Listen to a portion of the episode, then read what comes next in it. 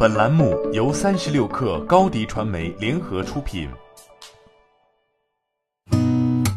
八点一刻，听互联网圈的新鲜事儿。今天是二零二零年四月一号，星期三。您好，我是金盛。华为昨天发布二零一九年年报，在疫情的背景下发布，加上去年五月至今的美国禁令，让华为这份年报变得不同寻常。华为轮值董事长徐直军表示，二零一九年华为基本取得符合预期的业绩。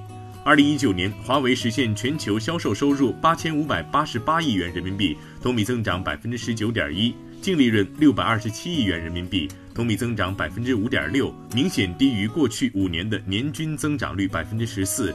经营活动现金流九百一十四亿元，同比增长百分之二十二点四。拼多多百亿补贴的钱又到手了。拼多多昨天宣布，公司通过定向增发十一亿美金的 A 类普通股，已被投资人认购，交易预计于二零二零年四月上旬完成。上市不到两年，拼多多三次在公开市场募资，累计募资额超过三十亿美金。拼多多传递出的信号很明显，自己需要钱。补贴品类和品牌的扩充意味着拼多多需要更多资金补充。二零一九年。拼多多平台总经营费用为三百二十三点四亿元，其中光百亿补贴的实际补贴费用就超过百亿元。按照如此的花钱速度，拼多多定向增发的逻辑也就不难理解了。据京东方面介绍，昨天京东集团与退役军人事务部签署退役军人就业合作协议，向退役军人开放上万个工作岗位，涵盖专业类、管理类、基础类等多种类型岗位机会。京东将制定人才培养使用方案，为优秀退役军人员工提供人才培养成长通道，针对面向退役军人的专项招聘工作提供必要的资金、人力等支持。另外，退役军人事务部与滴滴出行、顺丰集团、阿里巴巴集团也签署了退役军人专项招聘合作协议。中国汽车流通协会发布的经销商复工情况调研数据显示，截至二零二零年三月三十一号，经销商门店复工率达到百分之九十五点五，客流恢复率达到百分之六十四点零，销售效率达到百分之六十一点七。国内汽车市场正在逐步的回归正轨。本月消费者购买意愿逐步增强，释放一至二月前客，销量较二月明显提升，绝对库存水平略有下降。复工复产一开始，单车领域公司就有了新的动作。哈罗出行第五代共享单车云行首批三百多辆昨天落地广州。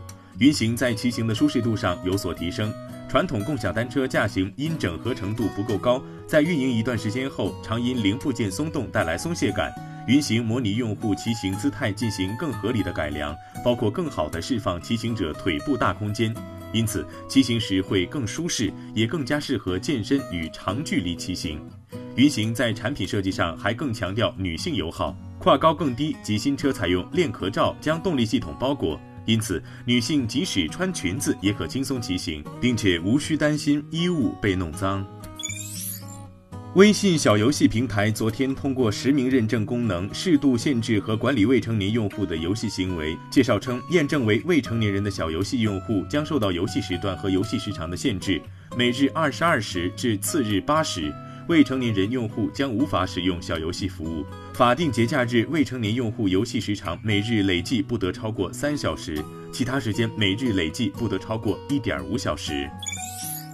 Gap 表示，预计关闭门店时间将延长至四月一号之后。Gap 表示，将让在美国和加拿大的大部分门店员工无薪休假，但会继续提供相关福利，直到门店能够重新开业。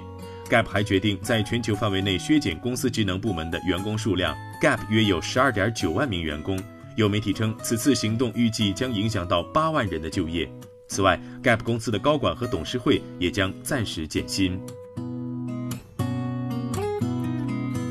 今天咱们就先聊到这儿。编辑崔彦东，我是金盛八点一刻，咱们明天见。